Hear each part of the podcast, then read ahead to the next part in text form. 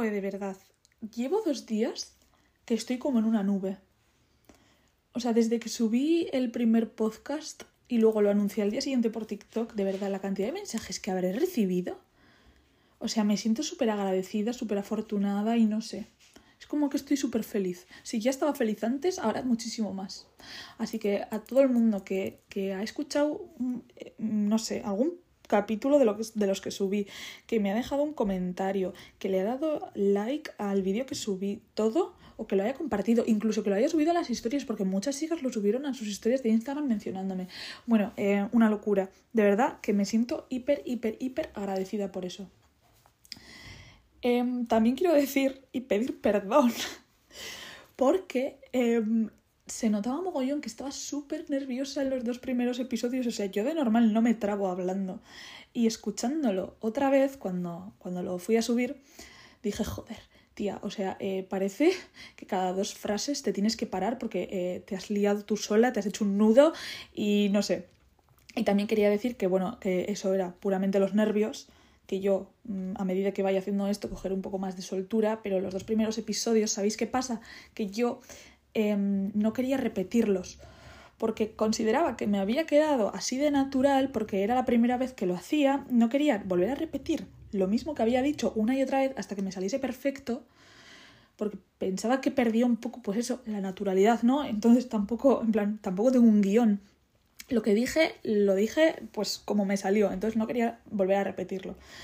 Entonces, por esa parte, genial. Y eh, también quería aclarar una cosita, porque es algo que me ha dado agobio desde que subí un poco el podcast y sobre todo desde que subí ese vídeo a TikTok. Em, que muchas chicas creo que se crearon como muchas expectativas sobre eh, el podcast o no sé, sobre el contenido y sobre lo que iba a hablar. En el sentido de, no sé, como sentí como que, no sé, me, decían que, jo, qué guay, qué perfecta eres, que, bien hablas, eh, me identifico muchísimo en todo lo que dices, cosas así, recibí mensajes por Instagram sobre todo, un montón. Entonces yo también quería aclarar que yo soy un humano como todas vosotras, yo he hecho las cosas mal en mi pasado, me habré equivocado mil veces, me seguiré equivocando, no todo lo que diga eh, tiene que ir a misa, eh, mi palabra no vale más que la de nadie. Y no sé, puede que no te sientas identificada con absolutamente nada de lo que diga y eso está genial porque cada una tiene criterio, cada uno piensa de una manera. Entonces, quería aclararlo porque, joder, me sentía, en, me sentía un poco, no sé, como que la gente se había creado unas expectativas sobre mí. Entonces, dejando esto claro, no sé, creo que todas nos equivocamos en alguna vez en nuestras vidas, yo me equivocaré mil veces en mi vida, em, rectificaré, aprenderé de mis errores, eh, yo qué sé. Bueno, que, no se malinterprete, ¿eh? que aquí no estoy hablando de que me vais a pillar eh, en el 2016, yo qué sé, en un tweet que ponga, me entendéis, ¿no? O sea, me refiero a errores que todas hemos cometido y van a ser errores siempre, pues no sé, no intencionados. Entonces, eh, dejando esto claro, nos vamos a meter en el tema de hoy. Hoy quiero hablar de algo que se me lleva preguntando un mogollón de tiempo por TikTok, que es eh, que cómo hago yo para que no me afecten las opiniones ajenas y haga lo que realmente me hace feliz, ¿no? Que ya puede ser, en, yo qué sé, en tema de cómo me he visto, eh, qué hago, las actitudes que tengo frente a algunas situaciones o simplemente lo que subo a redes sociales, ¿no? ¿Cómo hago para que no me afecten las opiniones? Bueno, empezaré diciendo que las opiniones me afectan como cualquier otro ser humano. Puede que a ti te afecten más, puede que te afecten menos. A mí las críticas y opiniones negativas me afectan. No me afectan muchísimo, no me paro a pensar una semana entera sobre un comentario de hate que me hayan dejado, pero sí que es algo que aún tengo que aprender a controlar. Ahora, esto es un poco contradictorio porque yo realmente hago siempre todo lo que a mí me hace feliz sin pensar en personas que pueden llegar a opinar o comentar negativamente sobre mí. ¿Y cómo es esto posible? Pues yo eh, te lo explico un poco. Em, yo he odiado siempre eh, comentarios de personas hacia otra gente cuando, eh, por ejemplo, a las 8 de la mañana eh, vienen chicas maquilladas a clase eh, con un outfit de infarto y con el pelo súper hecho y los comentarios negativos hacia ese tipo de chicas que dicen, joder, es que de verdad, esta tía que hace eh, a estas horas arreglada, peinada, si yo me he levantado y como mucho me he comido una galleta para salir de casa y llegar aquí viva, ¿sabes? O sea, yo he odiado em, desde hace mucho ese tipo de comentarios porque no les encuentro el sentido. Em, ¿Qué pasa? Que yo he estado también como en ese espectro de mm, ir a la universidad, como recién me había levantado casi y estar en una clase atendiendo dos horas, queriéndome ir a casa porque me estoy muriendo y, y preguntándome cómo puñetas la de al lado eh, ha tenido una hora todas las mañanas para maquillarse, hacerse el pelo, prepararse un outfit monísimo y llegar aquí y atender, ¿no? Hasta que me convertí en ese tipo de persona. Y lo voy a explicar por qué. Em, yo cuando no hacía como mi ritual de todas las mañanas, que es eh, coger un outfit que a mí me flipe y me encante, eh, ponerme un poquito de maquillaje, hasta incluso pintarme los labios, em, peinarme de la manera que a mí me gusta y de la que yo me siento cómoda, luego yo llegaba a la universidad y las ganas que yo le ponía en clase y, no sé, en general, al día eran muy diferentes que cuando yo me levantaba. Eh, bebía un vaso de café en la cocina y me piraba corriendo porque llegaba tarde. ¿Que esto puede ser así para todo el mundo? Absolutamente no. Cada uno pues va a, clase o a lugares como a, esas personas les dé la gana. O sea, no estoy para hablando, o sea, no estoy hablando para nada que tú, para atender y para tener un buen día, tienes que eh, vestirte, eh, maquillarte y hacerte el pelo. No es ese el mensaje. Pero sí que en mi caso eso es lo que me pasaba. ¿no? Y además yo encuentro disfrute levantándome mucho antes que, yo qué sé, que la hora de salir de casa y teniendo como mi ritual todas las mañanas haciendo eso. O sea, yo lo disfruto realmente. Y luego yo cuando iba a la universidad me sentía súper bien, súper productiva y era lo que a mí me gustaba hacer. A, unas personas puede que esto eh, les esté pareciendo una chorrada porque ellos irán a la universidad para atender, coger apuntes e irse a casa como eh, tú vayas vestido es como que les da igual, ¿no? No les afecta. Pero a mí en ese caso sí me afectaba. Tampoco me afectaba mucho, pero bueno, yo es algo que me hacía feliz, porque yo ya no voy a la universidad, terminé la carrera el año pasado. Em, entonces no entendía por qué había personas que les molestaba tanto ese hecho, cuando no eran ellas mismas quienes se levantaban una hora antes a, maquillarse, ¿no? Era yo. Entonces, eh, es algo que, pues, a día de hoy no voy a entender. Entonces, yo creo que aquí hace falta poner en una balanza lo que a ti te hace feliz y lo que opinen los demás. O sea, sé que es una súper eh, happy flower y que no es así de fácil, pero bueno, o sea, yo sinceramente elegí la felicidad eh, por encima de ser dependiente de, de, las opiniones ajenas. Y eso que yo nunca recibí pues críticas o tal, pero sí algún comentario de, no sé, ya me entendéis, ¿no? Alguno de estos comentarios que tú dices, vale, sé que no van a malas realmente, pero mm, hay un poco de trasfondo en ese comentario que acabas de decir. Entonces, em, tú pon en una balanza, sinceramente, si quieres estar toda tu vida siendo dependiente de, de, las opiniones ajenas, de lo que puedan opinar sobre ti, o si vas a empezar a hacer realmente lo que a ti te hace feliz, con lo que tú estás cómoda y a gusto. Yo cuando iba a la ESO y a bachiller, recuerdo que las chicas, absolutamente todas, el 99%, nos vestíamos exactamente igual. Comprábamos las mismas tiendas, las mismas cuatro prendas y era lo que se llevaba, ¿no? Y me acuerdo que igual había tres o cuatro chicas en todo un colegio entero que se salían un poco de esa norma y eran consideradas un poco eh, las, no sé, las raras, ¿no? A día de hoy no quiero decir que tenga envidia de esas chicas, pero sí que siento admiración. Admiración en el sentido de, creo que con 15, 16 años es muy difícil eh, tener personalidad suficiente como para decir, mira, yo porque esto eh, sea algo popular o porque le guste a la gran mayoría de las personas, no es algo, es algo que yo vaya a hacer, simplemente no me gusta, no pienso seguirlo, ¿no? En cambio, eh, yo, por ejemplo, eh, con 15, 16 años, eh, pues mira, mi personalidad y mi criterio propio brillaba por su ausencia.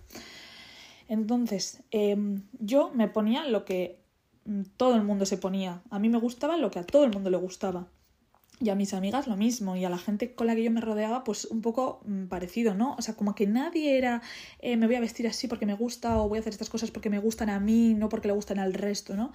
Entonces, eh, a día de hoy, evidentemente, esto em, no es para nada así. O sea, yo, eso sí, soy la primera que le gusta eh, las modas, que si ve algo que yo que sé se ha hecho muy popular, puede que me acabe gustando. Ahora, ¿Significa eso que yo voy a seguir absolutamente todas las modas y todo lo que a la gente le gusta por conseguir una aceptación de grupo? Absolutamente no, ya te lo digo desde ya. Ahora, no voy a ser hipócrita, yo estoy todo el día en Pinterest mirando eh, tendencias, mirando eh, moda. Ahora, tengo también cosas que eh, la gente igual odia o para nada es algo popular o conocido que a mí me, me flipa y también hago o me pongo, ¿no?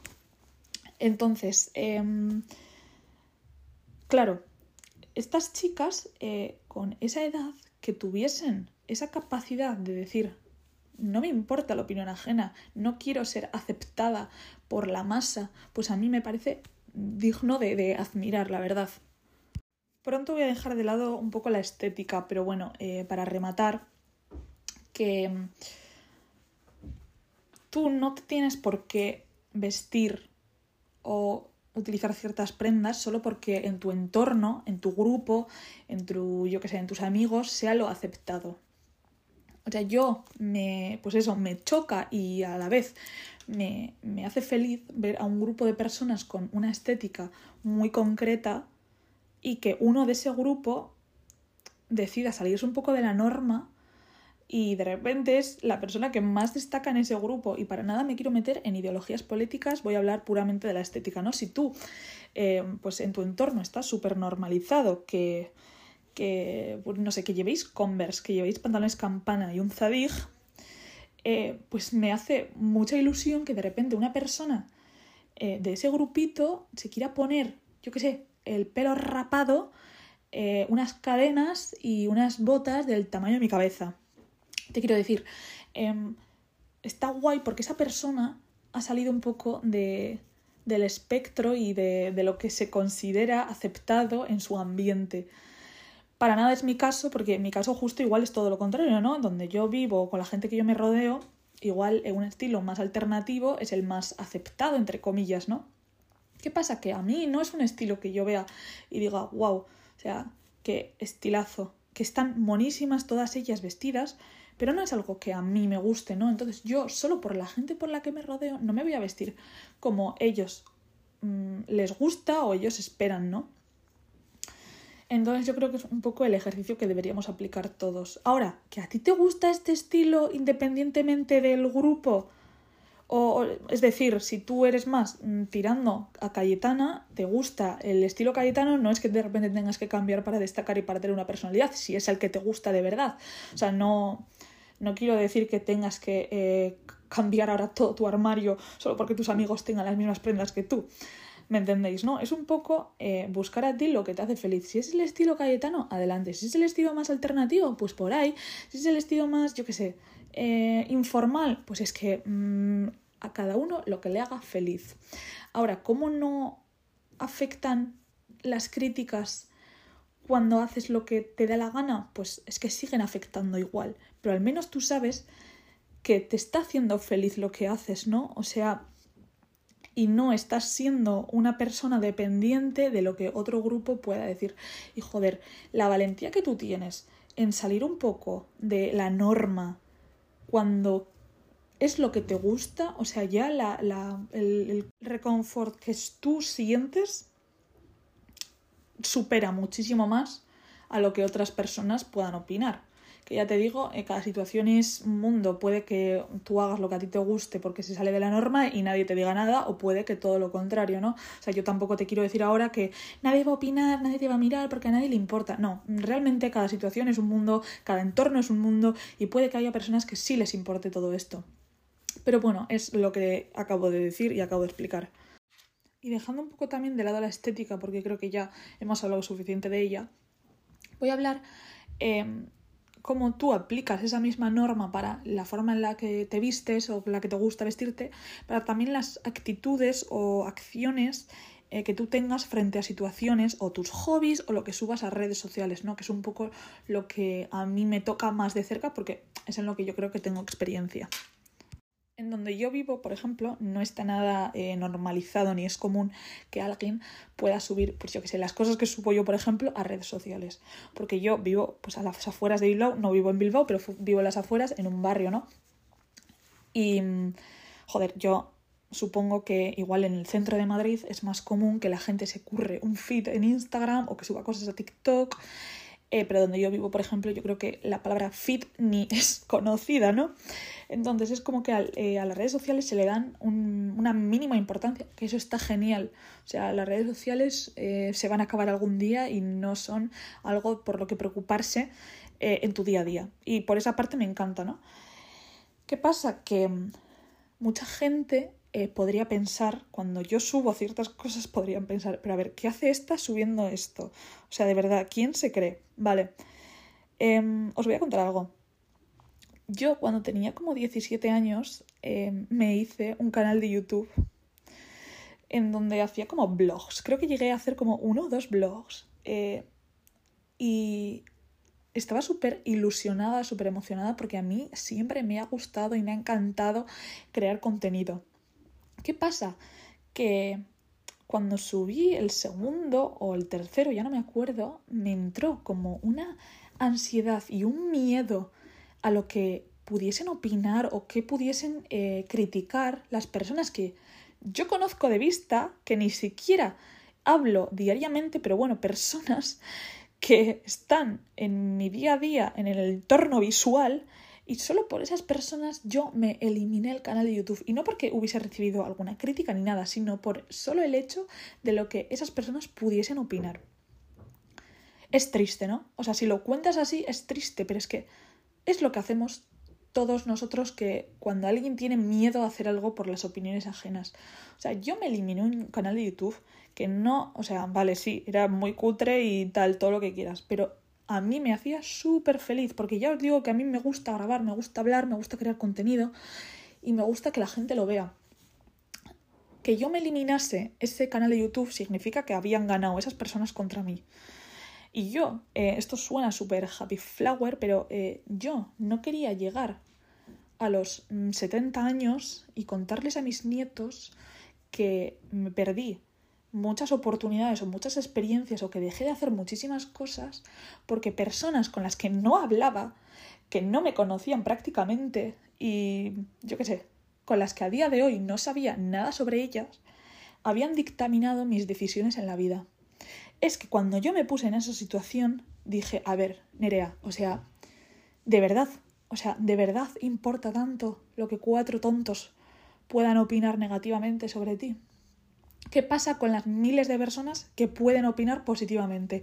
¿Van a ganar esos cuatro tontos la batalla contra ti y con lo que a ti te hace feliz? Pues es que ya llegó un punto en el que yo me negué a que eso pasase. Y a día de hoy es lo que me repito siempre cada vez que tengo, yo que sé, un poco de vergüenza subir algo o hacer algo, siempre me pongo como en esa tesitura. Pero porque creo que es eh, en la tesitura en la que todos nos deberíamos poner. Más aún cuando estás haciendo cosas que no están haciendo daño a nadie, incluso lo contrario, pueden estar hasta ayudando a otras personas. Entonces, una gran tontería eh, tenerle miedo a eso. Además, tú también piensas todas las veces que tú has descubierto, mm, yo qué sé, un nuevo grupo de música, eh, un nuevo hobby que no conocías o has empezado, yo qué sé, a hacer algo porque otra persona te lo ha enseñado o porque se lo has visto a otra persona, y esa otra persona lo empezó exactamente siguiendo estas reglas. Porque sea algo desconocido, porque sea algo que igual no guste a la gran mayoría, no significa que yo no lo voy a hacer porque a mí me gusta o me hace feliz. Entonces, al igual que tú, por ejemplo, yo qué sé, si te gustaba, es que no sé. Un grupo de música eh, súper alternativo, eh, no alternativo, pero un estilo de música que para nada se lleva y a ti te hace muy feliz, Em, hablar de ello, escuchar ese grupo de música e incluso quieres subirlo a redes sociales porque quieres que más gente lo vea. Ahora, no lo haces porque te da vergüenza. Ahora, explícame cómo has conocido a ese grupo de música. Igual porque alguien te lo ha recomendado, igual porque alguien lo ha subido a, sus propias redes sociales y tú lo has visto, o porque simplemente eh, buscando, indagando por internet, lo has encontrado. Ahora, si no tienes una persona que digas, joder, es que esta persona lo hizo porque no tenía miedo, vale, ponte eh, ya en la situación de esos cantantes o ese grupo de música se lanzó al mercado, a un mercado que lo que se lleva es el reggaetón, lo que se lleva es eh, cierto tipo de o cierto estilo de música y se lanzaron a hacer lo que a ellos les gustaba. Bueno, he puesto un ejemplo súper simple, pero me entendéis, ¿no? O sea, no puedes vivir encarcelado, porque sí, o sea, sé que suena un poco duro, pero no puedes vivir encarcelado por lo que los demás puedan opinar siempre de lo que hagas o lo que te guste a ti. Para algunas personas este discurso habrá sido como, joder, en plan, eh, yo he nacido así, o sea, yo voy a hacer siempre lo que a mí me gusta. Vale, pero para otras personas esto no es para nada así. Otras personas, eh, como yo, hemos tenido una adolescencia muy... Em, no sé cómo decirlo, que íbamos un poco al sol que más calentaba, ¿no? Que si esto es lo que se llevaba, esto es lo que hacíamos. Si esto era lo que era popular, esto es lo que escuchábamos. Em, repito, siento admiración si esta persona, este tipo de persona, no eres tú ni nunca lo has sido. Porque demuestra una capacidad y una autocrítica desde muy joven que, pues, mm, envidiable. No envidiable, pero admirable. Para otras personas, eh, esto que digo se les va a hacer inviable. Voy a contar también otra anécdota que lo mencioné en el primer episodio y también lo conté por TikTok, pero bueno, para que todos estemos en la misma onda.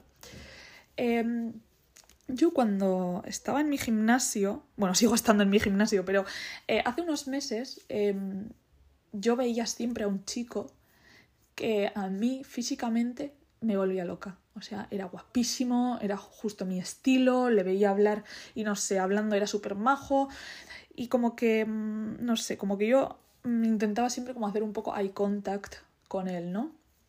¿Qué pasa? Que yo al final iba siempre a mi bola con los cascos de música y él un poco lo mismo, ¿no? Él tenía un par de amigos y yo también conocía a un par de personas en mi gimnasio. ¿Qué pasa? Que yo intenté buscarle en Instagram, ¿no? Pues algo común que igual mucha gente ha hecho, ¿no? Cuando alguien te gusta y estás coincidiendo con una persona en un ambiente, pues le intentas buscar en Instagram. Yo no lo encontré en Instagram de ninguna de las maneras. Y mira que yo soy un poco FBI en ese, en ese aspecto. Ya hablaremos un poco de eso en otro episodio un poco menos serio. Em, yo soy un poco FBI en ese aspecto y fui incapaz de encontrarle. Busqué en todas partes. La cosa es que yo tampoco me sabía su nombre. Y siempre que él tenía como conversaciones por ahí, pues yo pues sí, decía, voy a meter antena, pero es que al final yo al gimnasio iba a entrenar, no a otra cosa. Entonces como que me acababa mm, pues olvidando, ¿no? Y mm, hasta que un día me, me, me replanteé un poco, ¿realmente es tan grave que yo me acerque a ese chico y le diga, oye, perdona, te llevo viendo un tiempo, me has gustado, me gustaría que me des tu número de teléfono, a ver si podríamos conocernos. ¿Realmente tanta vergüenza me puede dar o tan mal puede salir la situación como para arrepentirme? Si me dice que sí, me llevo una, no sé, una gran, no, no una gran alegría, pero eso que me llevo. Si me dice que no, pues yo qué sé, me llevo la experiencia de haberlo hecho y me llevo eh, haberme quitado las dudas. Ahora, ¿qué pasa? Que yo, em, claro, soy una persona de carne y hueso, a mí estas cosas pues me ponen nerviosa y sé que para los chicos esto igual puede ser más común, el iniciar ellos la conversación cara a cara o el lanzarse, ¿no? Em, ahora, a mí es algo que evidentemente naturalmente no me sale. Entonces fue mucho, eh, pues no sé, repetirme estas cosas durante, durante muchas semanas, ¿no? Y llegó un día que yo coincidí otra vez con ese chico. ¿Qué hice? Armarme de valor. Mientras estaba él entrenando, yo acabé mi entrenamiento y cuando lo acabé me acerqué a la zona donde él estaba, que ya os digo, estaba rodeada de gente de mi gimnasio que veía yo todos los días. Entonces era como que si me rechazaba delante de todo el mundo, eh, iba a ser aún más vergonzoso, entre comillas. Pero dije, es que es mm, lo mismo, nunca va a ser una buena situación. Em, no quiero quedarme con unas ganas, no quiero otra vez llegar a los 70 años y decir, mira, pues yo no me lancé una vez a un chico pues porque me dio vergüenza. No, me gustaría llegar a los 70 años y decir, mira, ¿sabes qué? Cogí con mis dos ovarios y fui a donde ese chico y le pregunté a ver si eh, me podía dar su número de teléfono. Bueno, es que yo estas cosas me las, me las repito en mi cabeza como muchas veces, ¿no? Es hasta preocupante. Pero bueno, entonces em, fui a donde él y delante de todos sus amigos y delante de toda la gente que yo veía siempre en mi gimnasio, le dije, perdona, que te llevo viendo un tiempo por aquí y no sé si te gustaría darme el número de teléfono para que podamos hablar. El chico eh, me sonrió y me dijo que sí. Me estaba mirando todo el mundo que estaba en ese momento en mi gimnasio. Ya os digo que yo estaba hasta temblando.